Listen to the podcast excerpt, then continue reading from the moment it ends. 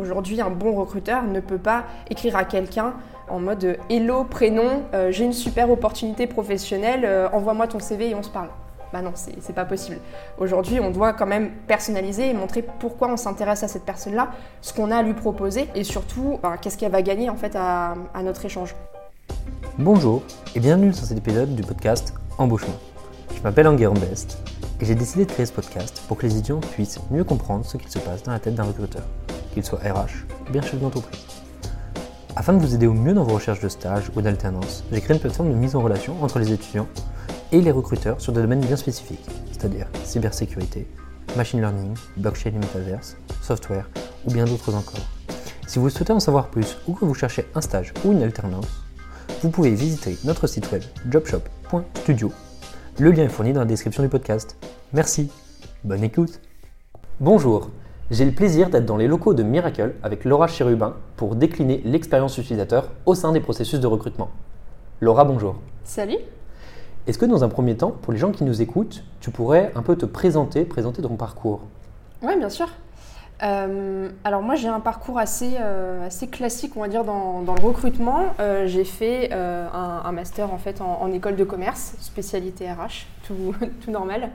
J'avais fait mon master justement en alternance et c'est là qu'a été ma première expérience la plus longue en recrutement et marque employeur chez Mercedes du coup, au siège de, de Mercedes. Et j'ai pu toucher bah, aux problématiques de recrutement pour des profils plutôt au siège, donc tout ce qui tournait autour du marketing, des assurances, enfin toutes les fonctions qui étaient au siège, et de la marque employeur du coup de Mercedes à décliner en France, puisque bah, je le rappelle, Mercedes c'est une marque allemande à la base. Après mon alternance, du coup, j'ai enchaîné euh, bah, mon premier CDI, du coup, où j'étais euh, responsable recrutement euh, dans une boîte qui s'appelle Selectra, où là, euh, je recrutais des profils non commerciaux. Donc tout ce qui était non commercial, donc pour eux, c'était principalement à la fois des profils tech euh, autour de euh, la gestion de projet, la data science, des développeurs, des designers, et aussi beaucoup de profils autour du marketing digital, parce qu'ils ont beaucoup de contenu en fait en ligne sur, sur leur site, et donc c'était de la rédaction de contenu, du référencement gratuit et payant. J'y suis restée un an là-bas. Et ensuite, en octobre 2018, euh, j'ai rejoint Miracle, euh, là pour le coup, pour me, vraiment me spécialiser sur le recrutement tech. Euh, peut-être un petit peu parler de, Miracle pour ceux qui ne savent pas exactement qui on est et, ce qu'on fait. du coup, nous, on est éditeur de logiciels marketplace. Donc, l'objectif, c'est d'aider nos clients à passer d'un modèle e-commerce classique à un modèle marketplace. Le modèle e-commerce classique, c'est une entreprise qui a son propre site internet et qui vend ses propres produits, et c'est tout. Le modèle marketplace, c'est le modèle où vous avez une entreprise qui a sa propre plateforme et qui va évidemment vendre ses propres produits, mais surtout vendre les produits de vendeurs tiers. Et tout cela sont réunis sur une seule et même plateforme pour vendre leurs produits. Et donc, euh, bah, c'est ce qu'on fait chez, chez Miracle. Et donc moi, dans tout ça, je suis euh, arrivée en tant que recruteur tech et j'étais là pour euh, recruter bah, du coup tout type euh, de profils qui allaient participer de près ou de loin à la conception et au déploiement des logiciels. Donc tous les métiers autour du développement, de l'architecture, de l'infrastructure, du test, du design, etc. Ok. Concrètement, est-ce que tu as des chiffres un peu clés à nous donner sur Miracle? Ouais. Alors déjà la forte croissance peut-être, euh, pour rappel, je suis arrivée en octobre 2018, on était un peu plus de 180. Euh, aujourd'hui, du coup, euh, août 2022, on est plus, de plus de 700, quasiment 800, donc du coup très forte croissance. on a pas mal été reconnu, je pense, par nos levées de fonds, parce que du coup, on est une entreprise qui a été créée en 2012, on a 10 ans. Cette année, on a fait 5 levées de fonds pendant ces 10 ans.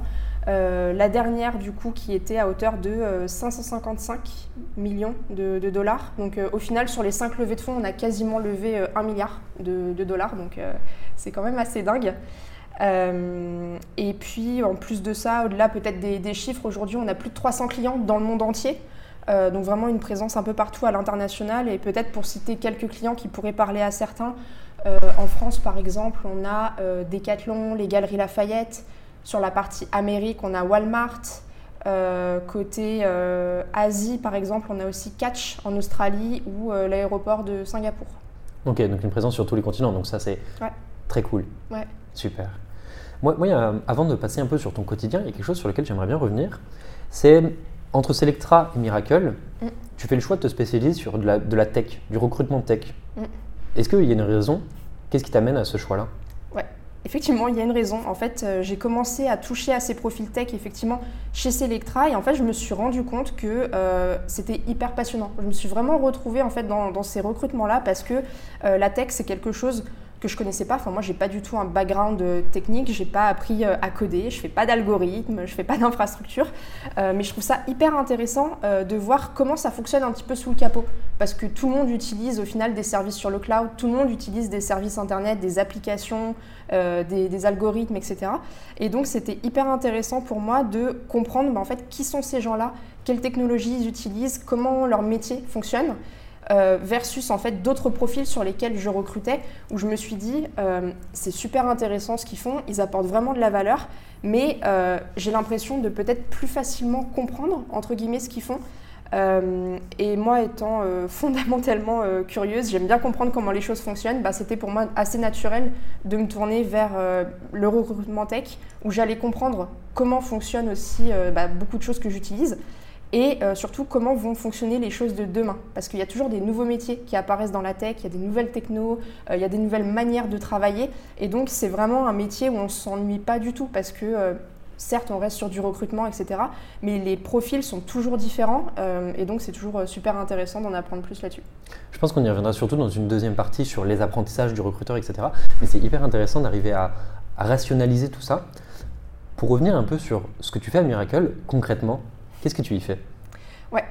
Euh, alors du coup, moi je suis euh, senior tech recruteur officiellement sur le papier.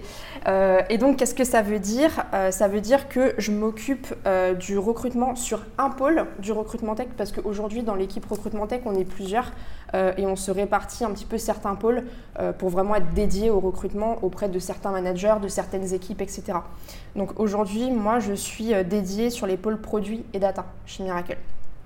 Et concrètement, qu'est-ce que ça veut dire derrière? Je vais participer à tout le process de recrutement, euh, vraiment au sens très large, c'est-à-dire déjà comprendre le besoin auprès des managers, euh, participer à la, rédaction des, fiches de poste, faire tout le process avec euh, bah, les, premiers entretiens téléphoniques, réaliser le, le process, tous les entretiens qui, vont jusque-là, faire les offres.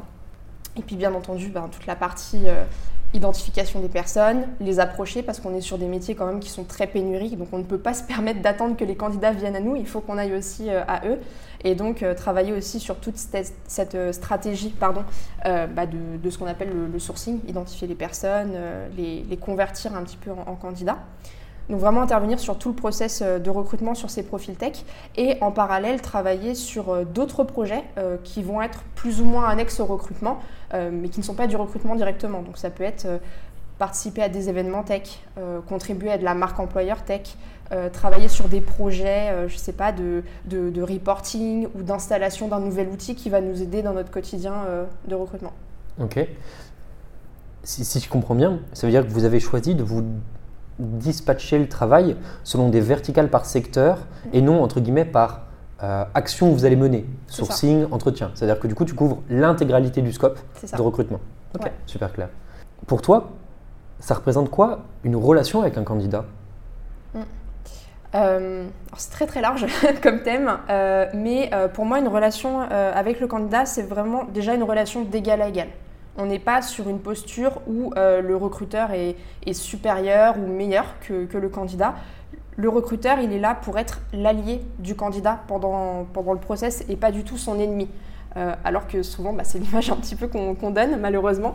Euh, mais pour moi, euh, c'est important de pouvoir replacer le candidat et le recruteur au centre du recrutement en fait et bien comprendre que le binôme euh, recruteur et candidat, bah, justement encore une fois, c'est vraiment un binôme qui ont le même objectif, c'est-à-dire ben, euh, avancer dans le process de recrutement et espérer que du coup ça aboutisse à quelque chose de, positif. Euh, et là-dedans, en fait, à la fois le recruteur et le candidat ont un rôle euh, bah, très important. Le recruteur, de son côté, il est là pour garantir, l'expérience la plus fluide, la plus transparente, la plus complète, en fait, possible au candidat. Euh, et le candidat, bah, du coup, il est là aussi, entre guillemets, ben, pour essayer aussi de, donner le, le meilleur de lui-même et euh, vraiment essayer de, s'en sortir euh, dans le, dans le process. et donc c'est hyper important que le recruteur réussisse à créer cette relation de confiance en fait avec le, le candidat parce qu'au final, un process de recrutement, c'est quoi? Bah, ça reste des humains, en fait, tout simplement, qui échangent l'un avec l'autre.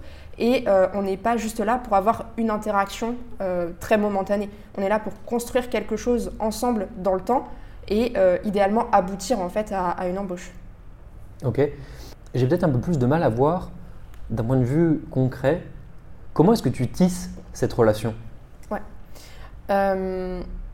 alors déjà, ça va paraître peut-être un petit peu bête, mais le recruteur, en fait, doit travailler en amont de ces échanges, c'est-à-dire qu'il doit un petit peu euh, faire ses, recherches pour bien comprendre en fait le métier sur lequel on recrute, le contexte dans lequel on recrute. Euh, si on doit euh, comprendre un petit peu certaines technologies ou autres, sans mettre les mains dedans, mais en tout cas comprendre un petit peu dans les grandes lignes ce que va faire la personne. Et donc, plus on comprend ce, ce persona un petit peu qu'on va rechercher, plus facilement on va pouvoir s'adresser au candidat parler le même langage et vraiment se positionner encore une fois en tant que, allié. Et donc euh, se mettre au même niveau que la personne, parler son langage, comprendre euh, ben, ce qu'elle a envie de faire, ce qu'elle n'a pas envie de faire, comprendre ses envies et vraiment devenir aussi un petit peu son défenseur pendant le, process de, recrutement. Et donc c'est tout cet accompagnement et ce coaching qu'on va faire pendant le process de recrutement qui fait qu'on arrive à, nouer cette relation. Ok, c'est intéressant que tu me dis ça. comment tu dilues un peu toute cette partie justement d'accompagnement Ouais. Euh, alors en fait, il y, a plusieurs choses en fait. Ça va commencer dès le début quand on prend contact avec le, candidat, que ce soit euh, via une approche euh, directe, comme je le disais tout à l'heure, où on doit un petit peu mettre en avant ben, pourquoi on contacte la personne. Aujourd'hui, un bon recruteur ne peut pas écrire à quelqu'un en mode Hello, prénom, j'ai une super opportunité professionnelle, envoie-moi ton CV et on se parle. Bah non, c'est pas possible. Aujourd'hui, on doit quand même personnaliser et montrer pourquoi on s'intéresse à cette personne-là, ce qu'on a à lui proposer euh, et surtout euh, bah, qu'est-ce qu'elle va gagner en fait à, notre échange. Euh, donc ça, c'est si on contacte les candidats et si ce sont eux qui viennent à nous en postulant directement, et eh bien pareil, encore une fois, ces premières interactions qui se font à l'écrit, ça va être bah, les premiers mails, donc leur donner le bon niveau d'info, ben, comment va se passer la suite du process, si au contraire ils ne sont pas retenus, leur expliquer bah, en fait pourquoi ils ne sont pas retenus et pas juste euh, malgré les grandes qualités de votre candidature, on ne va pas poursuivre avec vous. Ben non, euh, là pareil, il faut donner un petit peu de, concret et de détails pour que le candidat, dès le début en fait, euh, qu'on soit intéressé ou non par son profil, comprenne en fait bah, là où il en est, là où il en est et surtout bah, là où il va aller dans le process. Et donc ça passe déjà par toute cette phase un petit peu amont vraiment écrite. Après, ça va être des documents qu'on va envoyer, ça va être du feedback euh, qu'on va faire, euh, du feedback à l'écrit ou à l'oral, encore une fois, pour être très concret et donner des billes, euh, encore une fois, qu'on continue le process de recrutement ou pas, mais que le, candidat, en fait, comprenne quelle va être la suite, ce qu'on va attendre et surtout lui donner des conseils si on ne continue pas. et puis potentiellement l'aider pour la suite, c'est-à-dire que si on continue avec cette personne et qu'on l'embauche ben, super, tout le monde est content. Euh, si on ne va pas poursuivre avec quelqu'un, bah, peut-être euh, lui recommander euh, bah, des, ressources potentiellement pour qu'il s'améliore dans d'autres process ou carrément le recommander à d'autres startups, d'autres scale-up. là, je parle de ça parce que dans le contexte Miracle, c'est celui dans lequel on est en l'occurrence. le recommander à d'autres startups ou d'autres scale-up qui pourraient être intéressés par son type de profil et garantir cette expérience candidat vraiment jusqu'au bout, même si ça n'aboutit pas sur une embauche avec Miracle. Là, dans, ce scope-là dont tu parles particulièrement de recommander les talents, on mm. parle par exemple de boîtes comme euh, Recruiters Club? Par exemple, ouais, effectivement. Donc euh, les, deux qui me viennent en tête, c'est du coup euh, bah, Recruiters Club, du coup, qui a été racheté par Circular, donc maintenant c'est Circular. et l'autre à laquelle je pense, du coup, c'est Community. donc c'est le, même type de plateforme, mais du coup qui est, qui est faite par, par les fondateurs de Trusty, le système de cooptation. Ouais. Mais du coup, ça concrètement, c'est uniquement, c'est pas visible côté candidat, c'est uniquement pour vous en, en interne. Non, c'est visible côté candidat. En fait, quand on continue pas avec euh, un candidat, on va lui expliquer pourquoi on ne continue pas. Et en fait, s'il le souhaite, nous, on lui envoie un lien pour qu'il s'inscrive de lui-même sur la plateforme. Donc, il n'y a vraiment pas du tout d'obligation euh, côté euh, candidat, il n'y a pas du tout de transmission d'informations ou autre. C'est vraiment, voilà, aujourd'hui, on ne continue pas. Si ça t'intéresse, nous, on est en contact avec un réseau qui peut te recommander à la communauté de start-up, de scale-up tu t'inscris sur ce lien, eux, ils vont t'appeler bah, pour vraiment comprendre aussi ton, projet euh, professionnel, etc. Puis ils verront s'ils ont quelque chose à te proposer. Mais c'est complètement euh, transparent côté candidat. Ouais, bien sûr, ok. C'est juste que moi, je voyais plus ça comme euh, vous en interne, après, vous pouviez échanger. Mais mm. à, bon entendeur, salut. il y a quelque chose il y a deux choses sur lesquelles j'aimerais bien revenir. C'est un peu la partie de guide. Tu parlais de comment est-ce qu'on annonce au candidat ce qui va se passer. Mm. Et l'autre sujet, je pense qu'on abordera dans un second temps évidemment, c'est les feedbacks Comment ça se matérialise? Comment ça se passe? Est-ce que pour la partie guide, tu peux nous en dire plus? Comment est-ce que comment vous l'avez construit? Quelle forme il prend? Euh, Comment est-ce qu'il est donné au candidat? Est-ce que tu peux nous donner un peu des billes ou de la visibilité là-dessus? Oui, bien sûr. Euh, en fait, alors à la base, quand je suis arrivée, on n'avait pas ces guides-là. Et donc en fait, on s'est rendu compte qu'il y avait beaucoup de questions qui pouvaient remonter sur euh, Miracle, vraiment l'activité de Miracle, euh, comment se passe un process de recrutement, parce que ce pas des choses forcément qui étaient faciles à trouver euh, ben, sur Internet, sur notre site carrière, etc. Et donc du coup, on est parti du principe que ben, on peut fournir cette info-là dès le début du process au candidat de manière hyper facile. Donc on s'est un petit peu posé des questions sur quelles sont les questions qu'on reçoit le, plus souvent, donc un petit peu en mode euh, FAQ. Euh, et du coup on a construit euh, des, documents, donc c'est très simple en fait, c'est des, PowerPoint en fait qu'on a, qu'on a fait. et du coup on envoie au candidat. Aujourd'hui, on a deux principaux guides. On en a un qu'on envoie euh, dès qu'on prend contact avec le candidat pour organiser un premier appel téléphonique. Et ce premier guide, ça va être un petit peu un guide récap de euh, ce qu'est Miracle, ce qu'est le modèle marketplace, comment il fonctionne avec les différents acteurs qui font partie de ce modèle, euh, les principaux clients, quelques chiffres, etc. Et après, nous, sur le scope tech, on va avoir bah, des slides en fait, qui vont vraiment être dédiés à la partie tech. Donc, comment sont organisées les équipes tech, quel est notre stack euh, et surtout comment va se passer dans les grandes lignes le process de recrutement. Comme ça, on essaye de couvrir un panel assez large euh, bah, de, sujets euh, qui peuvent déjà répondre à des premières questions du, candidat. Et donc, ça, c'est encore une fois en amont de ce premier appel téléphonique. Et donc, bah, les, les, questions qu'on va avoir de la part des candidats en premier appel, ça ne va pas être des questions aussi pratico-pratiques, ça va plus être des questions sur euh, bah, l'environnement de Miracle, euh, du détail sur l'équipe, etc. Donc c'est des questions et des échanges qui deviennent du coup beaucoup plus intéressants que juste répondre à des questions, euh, bah, encore une fois, très pratico-pratiques, alors que c'est de l'info qu'on pourrait trouver autrement. Donc ça c'est le premier guide. Et le deuxième guide qu'on envoie, c'est avant les entretiens finaux. Et là, on va rentrer beaucoup plus dans le détail sur bah, qu'est-ce qui va se passer en fait dans ces entretiens finaux. Donc on rappelle un petit peu où ils en sont dans le process, quels sont les entretiens qui restent, entretien d'expertise, entretien de valeur, faire un récap du coup sur les valeurs de Miracle, quelles sont-elles, parce que du coup c'est important que les candidats ben, s'y retrouvent, ou alors s'ils s'y retrouvent pas, ben, qu'ils nous disent et puis que le process s'arrête là, comme ça personne ne, perd son temps. Euh, leur rappeler un petit peu euh, comment, voilà, comment vont se passer ces, entretiens-là, et surtout leur donner des conseils pour réussir ces entretiens-là, être structuré, être concret, euh, détailler un petit peu les, les réponses, etc. Et leur, euh, les, rassurer un petit peu, encore une fois, sur le fait que nous, on est là vraiment pour, euh, pour les accompagner, etc. Et donc, du coup, ça leur donne vraiment toutes les billes euh, avant les entretiens pour se dire, bon, ben, ok, je sais sur quoi sont les entretiens, quel format ça va prendre, qu'est-ce qu'on attend de moi, et donc, a priori, ben, ça devrait le faire. Je me posais une question. Est-ce que mettre à disposition ces ressources, ça c'est pas un, peu une facilité côté candidat et vous n'avez pas peur d'avoir des candidats qui, entre guillemets, vont pas aller chercher d'eux-mêmes euh, je, précise un peu ma question. Est-ce que ce c'est pas un facteur discriminant par rapport à des gens qui seraient allés la chercher, qui l'auraient trouvé et qui auraient fait l'effort de se documenter? Pas tellement parce que c'est pas quelque chose qu'on va regarder en fait. Euh, nous, l'idée c'est vraiment de s'assurer que l'expérience candidat est bonne. Comment on garantit une bonne expérience candidat? Ben, S'assurer qu'ils ont le bon niveau d'info. Et les informations qu'on va donner dans ces guides-là, elles vont pas forcément être écrites noir sur blanc en fait euh, sur internet, sur notre page carrière, même sur Welcome to Jungle par exemple qui est souvent une référence à laquelle on va. C'est pas des infos qu'on trouve comme ça. Donc c'est vraiment une valeur ajoutée euh, qu'on apporte en plus et qui du coup est condensée euh, au même endroit. Parce que ce qu'il faut se dire c'est qu'un candidat en général, il n'a pas qu'un process de recrutement à la fois. Il va en avoir deux, trois, quatre, cinq. Bon, après, c'est aussi à lui de faire son choix, de s'organiser, euh, comment il va poursuivre sur ses process de recrutement, mais comment nous, euh, on peut déjà lui apporter le bon niveau d'information sous le bon format au bon moment.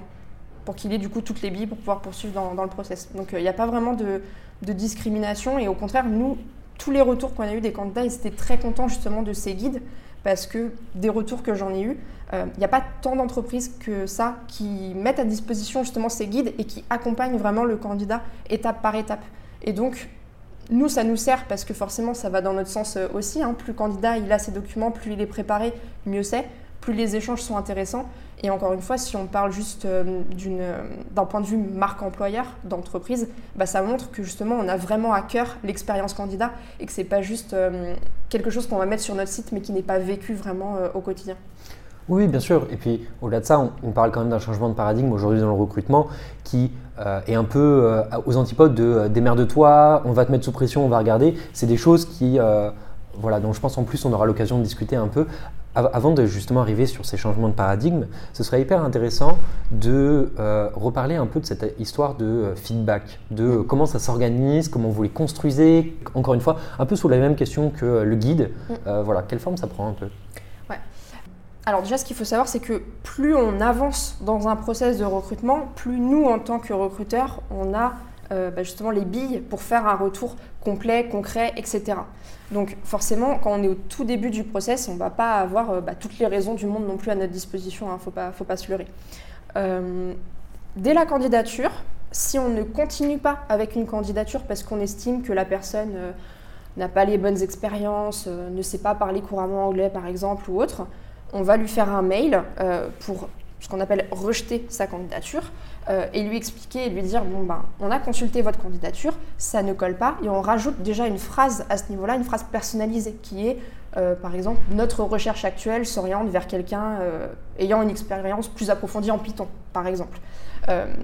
Et c'est bête parce qu'en fait, c'est une, toute petite phrase hein, au final qui ne mange pas de pain, mais qui donne déjà de l'information au candidat sur pourquoi sa candidature n'est pas retenue, versus tous les mails templates euh, qui, euh, encore une fois, qui vantent les qualités euh, du CV, mais au final qui n'expliquent pas pourquoi son profil n'est pas, pas retenu.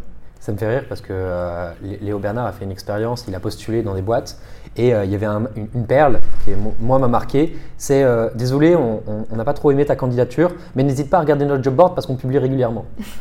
Donc voilà, donc, donc ça m'a fait rire et du coup, c'est ces questions de feedback avec des mots individualisés qui te mm. correspondent à toi, hyper intéressant, hyper pertinent. Ouais, c'est ça. Après, encore une fois, on ne peut pas se permettre de rédiger un pavé non plus à ce niveau-là parce que bah, déjà, on n'a pas toutes les informations. Et ce qu'il faut se dire aussi, c'est que bah, en tant que recruteur, on peut recevoir potentiellement beaucoup de candidatures. On travaille aussi sur beaucoup de postes en parallèle. Donc c'est vrai qu'on n'a pas une heure à passer par CV. C'est peut-être triste à dire, mais c'est aussi la réalité en fait euh, du métier.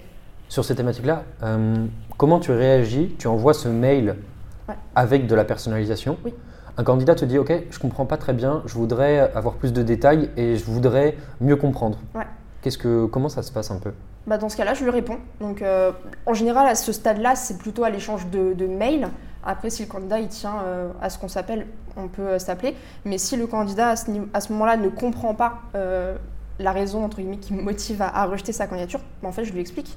Parce que au bout d'un moment, je pense que quand on est recruteur, si on rejette quelqu'un, il bah, faut aussi être droit dans ses bottes et assumer jusqu'au bout. En fait, on ne peut pas se cacher euh, bah, derrière juste un retour négatif euh, hyper général ou euh, prétendre qu'on n'a pas vraiment la, réponse ou autre. Quand on fait un retour négatif, si le candidat il nous demande des informations en plus, bah, on se doit en fait de fournir ces informations en plus. Après, ça convient ou ça convient pas, mais en tout cas, voilà, on est droit dans, dans nos bottes et puis on explique quoi.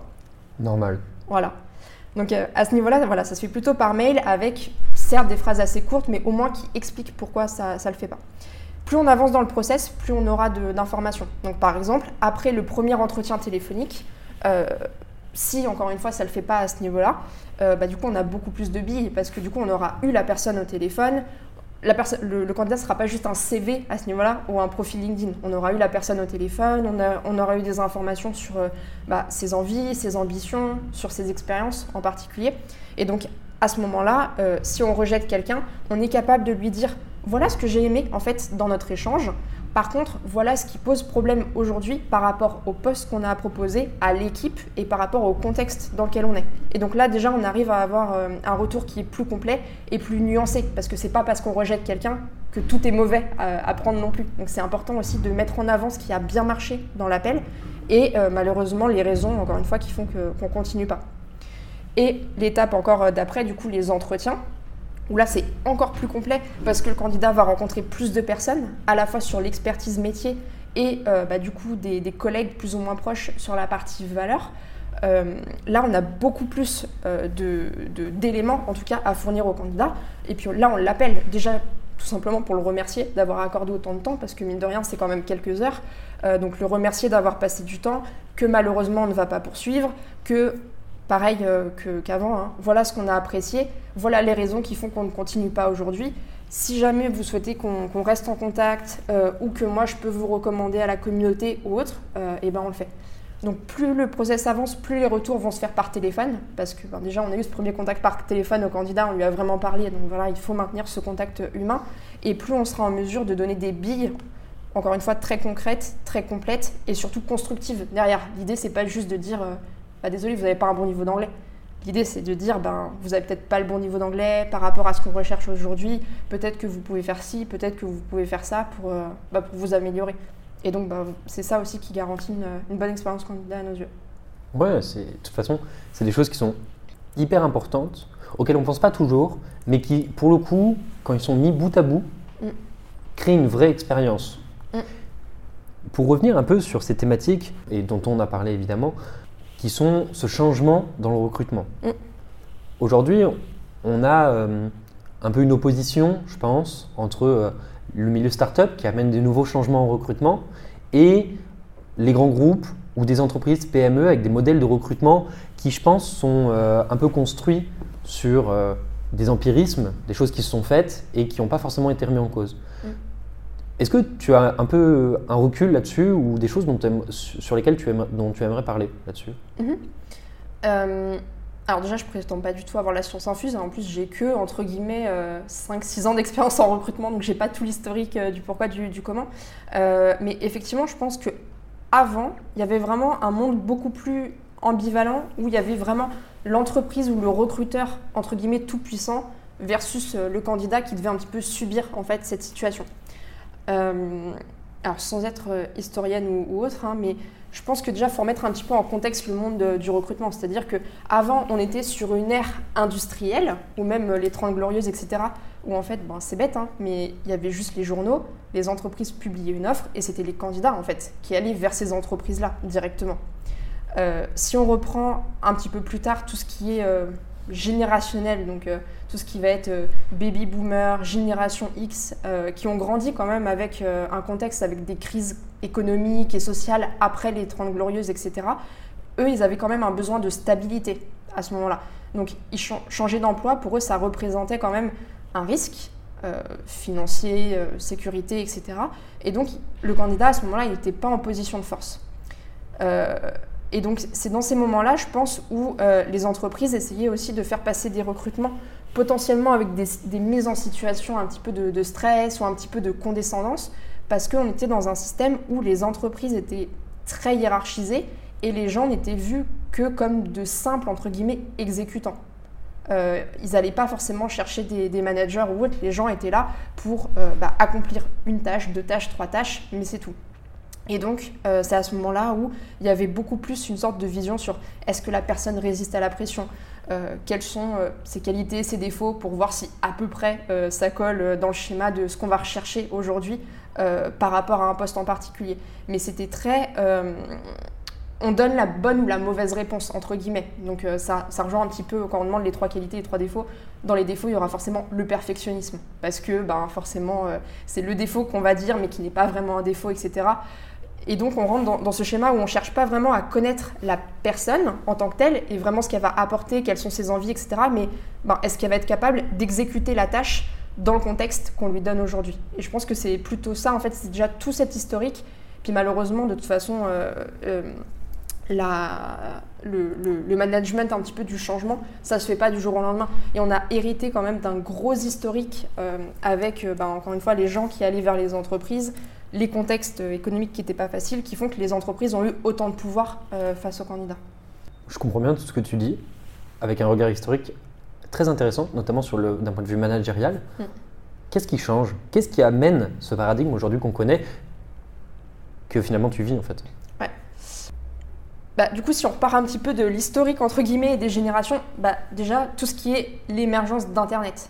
où, euh, c'est bête, hein, mais les gens, ils avaient accès à plus d'informations, plus d'offres, et inversement, du coup, les entreprises avaient accès à plus de candidats. Parce que, encore une fois, avant, les entreprises ne recevaient qu'entre guillemets, enfin, ils ne voyaient que les gens qui, postulaient, et c'est tout. Là, avec Internet, on a beaucoup plus de visibilité sur qui sont les candidats, qui sont les entreprises. Donc déjà, ça, ça aide. Les générations, encore une fois. Tout ce qui est génération Y, bon, Z, ça commence. Euh, on est sur des générations qui sont beaucoup plus en quête de sens, en fait. On n'est pas juste là, je dis on parce que du coup je me comprends dedans, euh, on n'est pas juste là pour être exécutant et avoir cette sécurité du travail, mais on est là pour euh, avoir cette quête de sens. et donc c'est un contexte qui est forcément beaucoup plus favorable en fait au changement, in fine.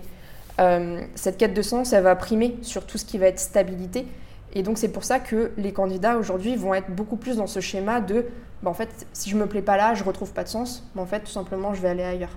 Euh, et donc si les candidats sont aussi volatiles, entre guillemets, ça fait que les entreprises aussi se doivent euh, bah, de prendre soin des candidats et donc de revenir à quelque chose de beaucoup plus fondamental et d'humain, c'est-à-dire déjà effectivement de quoi est capable la personne, mais surtout qu'est-ce qu'elle a fait qui peut être intéressant et de quoi elle a envie demain.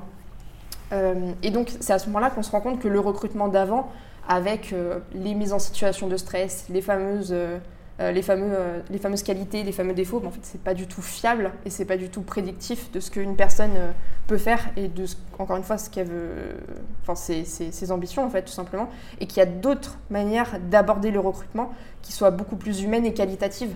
Et c'est pour ça qu'aujourd'hui, on rentre un petit peu dans ce schéma où il y a un peu cette recherche, entre guillemets, du match parfait entre l'entreprise et le candidat.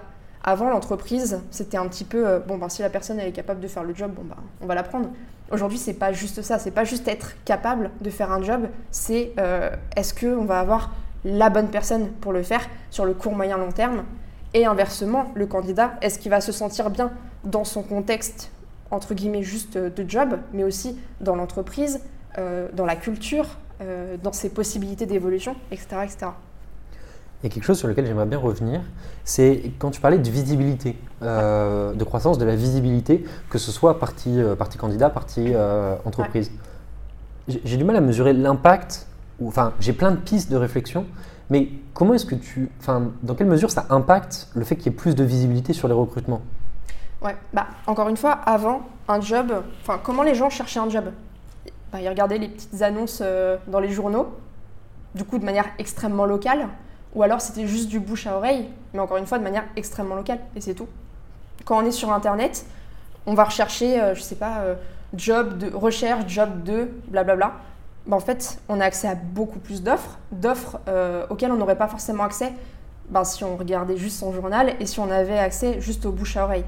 Et inversement, avant, les entreprises bah, ne faisaient des process d'entretien qu'avec les personnes qui venaient les voir directement, qui allaient toquer à leur porte.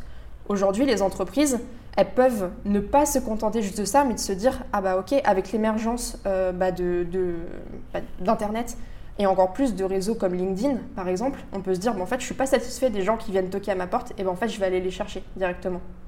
Tu penses que ça a servi plus, ça, a servi les deux parties, qu'il n'y a pas entre guillemets un perdant ou un gagnant? Je pense que ça peut servir les deux parties. Après, est-ce qu'il y a un gagnant, un perdant? Sincèrement, je ne sais pas. C'est une bonne question. Ok, très clair. Quand on parle de toutes ces choses-là, ce changement de paradigme, euh, ce que vous avez mis en place, ce qui s'est passé avant, toi, tu es à ton bureau. Mm. Tu as tes nouveaux paradigmes de recrutement, entre guillemets, que tu as en tête. Comment tu les mets en place? Comment tu t'organises? Comment tu fais une rupture, une solution de continuité avec ce qui se passait avant? Mm. Peut-être avant juste de rentrer dans l'organisation, je me rends compte qu'il y, a quelque chose qui est, très important, c'est qu'en en fait, aujourd'hui, on a euh, des recruteurs qui ont envie d'être beaucoup plus stratégiques et impactants, en fait, dans leur travail. C'est des recruteurs qui vont vraiment avoir des convictions, et justement, l'une de ces convictions, ça va être, bon, en fait, il faut prendre soin des candidats on n'est pas juste, encore une fois, des exécutants où on a toujours fait comme ça, ça marchait, bon bah ok, on va pas se poser de questions et on va continuer. le, métier, en tout cas, change et donc c'est pour ça qu'il euh, y a de plus en plus un focus euh, sur l'expérience euh, candidat. et donc à notre niveau, en tant que recruteur, comment ça va se passer? Ben, on va déjà être drivé par ses convictions. Et donc, quand on croit fortement à quelque chose, bah, on va réussir à mettre en place euh, euh, bah, des, process, des documents, euh, et trouver du temps, en fait, pour mettre tout ça en place. À titre perso, je suis quelqu'un déjà de base assez organisé, faut le dire. Donc, euh, j'ai pas trop trop de, soucis. Euh, c'est le côté euh, Mercedes qui ressort. C'est ça, le côté allemand Mercedes. mais moi, j'essaye vraiment d'avoir une routine. Et en fait, ça, peut paraître un petit peu bête dit comme ça, mais avoir une routine, se bloquer des plages horaires dans son agenda pour justement faire du sourcing, donc identifier les candidats, les approcher, faire des relances. vraiment avoir un créneau dédié pour euh, traiter les candidatures, faire les feedbacks aux candidats. Déjà, quand c'est écrit dans ton agenda, c'est bête, hein, mais tu le vois écrit sur ton agenda, bah, tu as un engagement un peu envers toi-même parce que c'est écrit noir sur blanc quelque part, tu peux pas te déroger à cet engagement. C'est ça, c'est ça, tu peux pas t'échapper. Euh, et en fait, quand ces plages horaires, elles sont bloquées, euh, ben, tout de suite, déjà, tu peux plus facilement avoir de la visibilité sur là où tu investis ton temps et ton énergie. Et euh, moi, perso, je vais vraiment avoir des plages, on va dire, dédiées un petit peu au run, entre guillemets, si on peut faire le parallèle un peu avec l'ingénierie, mais tout ce qui va être build et run, donc vraiment dédié sur du run, donc traiter mes candidats en cours, leur faire un retour, euh, les faire avancer dans le process, etc. Et puis des parties un peu plus build, où là, ça va être, ben, par exemple, dédier du temps à euh, créer les guides dont je parlais tout à l'heure, ou faire un audit, je ne sais pas, du parcours candidat dans notre process ou euh, prendre en compte tous les feedbacks qu'on a eu jusqu'à maintenant et puis essayer de les mettre bout à bout et d'en tirer un petit peu des patterns et voir sur lesquels euh, on pourrait agir. Et donc forcément, l'idée c'est pas forcément de travailler plus, mais de travailler mieux et de travailler de manière plus intelligente pour investir les bons efforts au bon moment, au bon endroit, pour réussir à s'en sortir. Ok. Ça fait quasiment 35 minutes qu'on discute. Promis, c'est la dernière avant de passer aux questions rituelles. Euh, je suis très curieux, j'aime bien poser des questions. Audit du processus ou de l'expérience candidat Ouais. tu fais ça comment Eh ben, c'est pas évident. c'est vrai que c'est des jolis mots, mais c'est pas évident.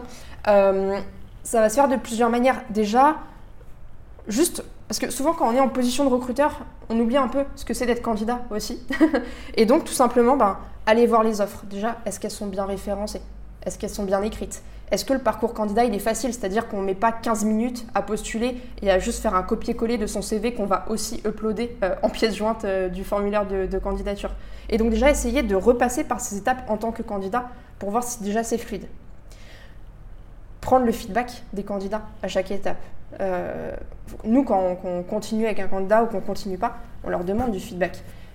Parfois, il va être valide, parfois, il va pas l'être parce que je sais pas, le, candidat il est un petit peu frustré, il va pas entendre le retour, etc. Bon, de toute façon, on ne peut pas plaire à tout le monde, ça aussi il faut l'accepter. Mais en tout cas, tout ce qu'on peut prendre, et eh ben voir comment on peut le prendre et comment on peut en faire quelque chose. Et donc ça va passer par ça, ça va passer par euh, ouais, les enquêtes qu'on envoie euh, à la fin de process, des enquêtes qu'on envoie aux candidats, des enquêtes aussi qu'on envoie aux managers pour lesquels on recrute. Et on a fait ce recrutement récemment ensemble. Est-ce que tu as un retour aussi à nous faire sur bah, comment s'est passé le process à ton niveau? Est-ce que c'était fluide, etc. Parce que le recrutement, c'est pas juste l'affaire du recruteur, c'est pas juste l'affaire du candidat, mais euh, en fait, c'est l'affaire de tout le monde au final. Et donc, comment on peut mettre ces infos un petit peu bout à bout euh, bah, pour euh, ouais, tirer des, des, patterns et essayer d'en faire quelque chose d'intéressant Limpide. tu as un côté allemand, j'ai un côté ingénieur. Moi, j'aime bien avoir des choses carrées sur mes questions de fin. J'en ai trois. Mhm. On les a déjà vues ensemble. Est-ce que tu as une anecdote dont tu pourrais nous parler sur un recrutement, quelque chose qui t'a marqué Ouais. Euh, alors, c'est pas forcément sur un recrutement en particulier, ça a dû arriver sur, euh, sur quelques-uns, mais l'idée c'est un peu le même et justement ça fait le lien avec euh, l'expérience euh, candidat dont on parlait tout à l'heure. ça m'est déjà arrivé, alors plutôt à l'étape du premier appel téléphonique avec les candidats. ce qu'il faut savoir chez Miracle, c'est que sur certains profils, sur des métiers tech, nous en tant que recruteurs, euh, bien sûr, on va euh, présenter le poste, on va demander des, questions euh, par rapport aux expériences passées, etc. Mais sur certains postes, on pose aussi quelques questions techniques de base. Sur du Java, pour des développeurs Java, sur du Python, pour des data scientists, etc. Des questions simples, hein, où nous, on a un petit peu les réponses entre parenthèses, on ne se prétend pas du tout être développeur ou, data scientist. Mais il y a des métiers sur lesquels on fait. Et ça m'est déjà arrivé à quelques reprises, bah, du coup, de de faire mon entretien téléphonique, d'avoir ces gens au téléphone, euh, de leur parler euh, de Miracle, de la stack, des projets, de poser ces questions techniques-là. Et à la fin, en fait, le candidat qui me demandait et qui croyait, qui était convaincu euh, que je faisais partie en fait de ces équipes techniques, qui pensait que du coup j'étais développeur ou data scientist ou autre. Et donc, bon, effectivement, j'en tire un peu de fierté, hein, ça c'est voilà. Mais surtout, ce qui est intéressant, c'est encore une fois de se dire que j'ai réussi avec tout le temps que j'ai investi en amont pour comprendre les métiers, comprendre la stack, comprendre les enjeux, les challenges, etc., que j'ai réussi du coup à bien les intégrer pour que le candidat en face ne se sente pas euh, un peu pris au piège par l'image du recruteur d'avant, mais qui comprenne bien en fait que je suis son allié, que je suis là ben, en, binôme avec lui pour le faire avancer dans le process à tel point du coup qu'ils pensaient que j'étais bah, développeur ou data scientist. trop, trop drôle en vrai, genre c'est hyper, euh, c'est hyper fort comme image parce que du coup tu renvoies vraiment cette posture de je te comprends, je sais ce que tu fais et comme ça on peut avancer ensemble parce que je vais pas juste te vendre du rêve, je sais de quoi on parle, je l'ai bien compris. Et aussi évidemment je veux te plaire parce que finalement euh, mm. on, en vient toujours sur cette, euh, sur cette thématique là. C'est ça. Ok. Deuxième question. J'ai l'impression que ça fait une liste d'énumération. va falloir que je me, va falloir que je me revisite. Euh, est-ce que tu as une idée de ce que ça coûte à Miracle un mauvais recrutement Oui et non. Euh, en fait, c'est très difficile de quantifier un mauvais recrutement en termes d'argent. Parce que du coup, qu'est-ce qu'on va inclure là-dedans? Est-ce que ça va être le coût des job boards sur lesquels on va publier une offre? Est-ce que ça va être les primes de cooptation aussi qu'on va donner? Bon, ça, à la limite, ok, ça se calcule à peu près euh, facilement. Mais si on va plus loin, est-ce qu'on compte aussi le temps que le recruteur a dédié à la recherche des candidats? À quelle étape? Comment on quantifie ça de manière juste? Et du coup comment on va pondérer les différents éléments pour se dire ok un, mauvais recrutement ça vaut autant? C'est assez compliqué. Euh, éventuellement ce qu'on peut quantifier c'est un non-recrutement, c'est-à-dire euh, ben, tant qu'on ne trouve pas quelqu'un, et eh ben en fait euh, on n'a personne, et eh ben qu'est-ce qu'on perd à n'avoir personne sur ce poste? Que ce soit ben, le salaire qu'on aurait alloué à cette personne-là, que ce soit la perte d'opportunités, euh, la perte bah, de, fonctionnalités qu'on ne développe pas, etc. Ça aussi, ça peut à peu près se, quantifier, mais c'est vrai que c'est quand même très compliqué. Euh, nous, ce qu'on fait, c'est plutôt quantifier un, mauvais recrutement en termes de temps. C'est un petit peu plus facile dans le contexte Miracle. Euh, nous, dans notre contexte, on se dit que déjà, on met trois mois à trouver quelqu'un sur un job. Cette personne, en général, elle est déjà en poste, donc elle a trois mois de préavis. Donc déjà, entre le moment où on commence la recherche et le moment où cette personne arrive, il y a six mois. Après, il y a la première période d'essai, qui va durer trois à quatre mois. Avec un peu de chance, on se rend compte assez vite que ça ne le fait pas. Donc peut-être au bout de trois à quatre mois. Donc il faut relancer à nouveau une recherche. Donc ça fait à nouveau trois mois de recherche et à nouveau trois mois de préavis en fait, si on met tout ça bout à bout, ça fait 15 mois. 15 mois entre le moment où on a lancé la première recherche initiale et on l'espère avoir une deuxième personne qui va mieux correspondre. 15 mois, c'est énorme en termes de business, surtout quand on est dans un contexte un petit peu de start-up, scale-up, où en fait on ne sait pas toujours ce qui va se passer dans, 15 mois, en fait, en termes de, bah, de projet, d'urgence, etc. Donc euh, c'est pas évident. Et en plus, si on compte euh, après le temps qu'on a investi dans l'onboarding de la personne, le moral dans l'équipe. Parce que même si la personne, ça le fait pas, ben, c'est jamais évident quand même de faire partir entre guillemets quelqu'un.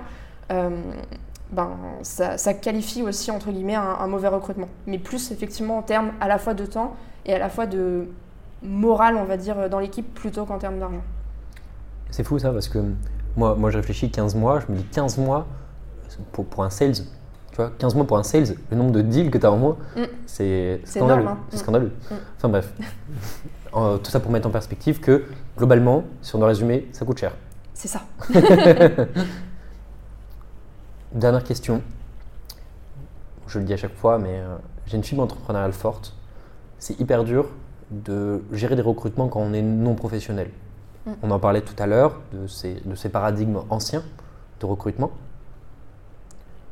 Quand on fait du recrutement et qu'on est entrepreneur, souvent on prend des mauvais schémas ou on prend des schémas qui sont un peu ces schémas types auxquels tout le monde pense qui sont entre guillemets mauvais quand on pense à toutes les thématiques qu'on a, qu'on a développées, mais qui ne sont pas évidents.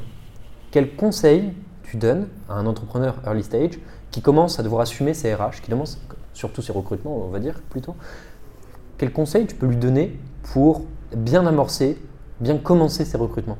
Mm. Alors, première étape qui va sembler peut-être assez bête, mais déjà c'est avoir l'humilité de reconnaître qu'on ne sait pas tout. Parce que quand on est entrepreneur, moi je, ne suis pas entrepreneur, je ne l'ai pas été, mais c'est vrai que je pense que les entrepreneurs sont des personnes qui ont beaucoup d'idées, qui investissent beaucoup d'énergie et qui ont envie de foncer. Bah déjà, reconnaître effectivement qu'on ne sait pas tout, que le recrutement c'est un métier, c'est un métier qui s'est professionnalisé, qui a ses bonnes pratiques, etc. Et donc déjà réussir à mettre de côté toutes ces croyances, ces biais, même si les biais, en général, ils sont inconscients, donc c'est pas toujours facile, mais au moins avoir conscience bah, qu'on a des, biais et ne pas foncer droit dans le tas. Euh, et donc du coup réussir à, être curieux en fait. Mettre tout ça de côté, euh, se dire qu'on n'a pas la science infuse sur, euh, sur le sujet et donc être curieux. Être curieux, ça veut dire quoi? Ben, Déjà se renseigner en fait sur le métier, le quotidien de recruteur, le marché, etc. Et aujourd'hui, on a de la chance dans la communauté de, de recrutement qui est une communauté quand même assez active, où il y a beaucoup de partage, il y a énormément de contenu sur, bah, sur le recrutement en fait pas forcément que early stage, mais en tout cas avoir une bonne vision de ce que c'est le recrutement aujourd'hui et de ce vers quoi ça devrait tendre normalement. Donc, euh, bon, sans tout citer, parce que franchement, il y en a, il y en a énormément, mais il y a l'école du recrutement, justement, qui a été fondée pour euh, professionnaliser un petit peu les, pratiques, etc. Il y a énormément de créateurs de contenu. Donc, il y a Hélène Lee, par exemple, qui forme les recruteurs. Euh, donc, sans être recruteur, forcément, bah, on peut déjà regarder un petit peu ce qu'elle fait en termes de contenu.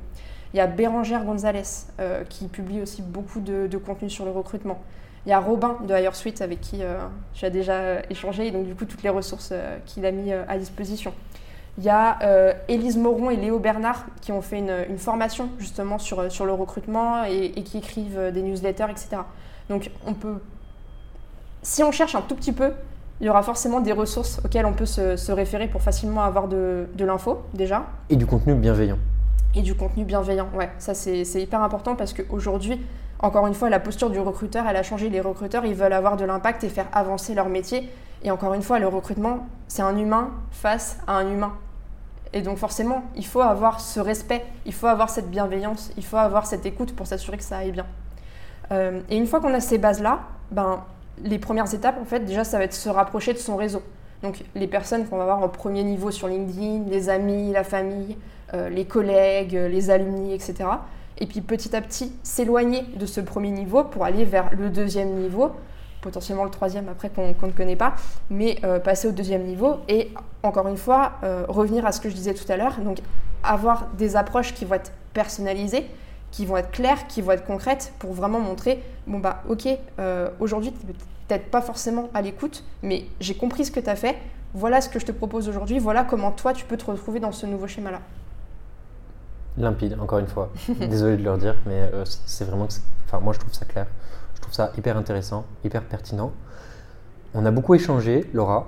On a globalement parlé du prisme de l'expérience utilisateur au sein des, du processus de recrutement. Je te remercie pour tout ce que tu as donné et je remercie les gens qui nous écoutent. Merci beaucoup, Laura. Excellente Merci journée.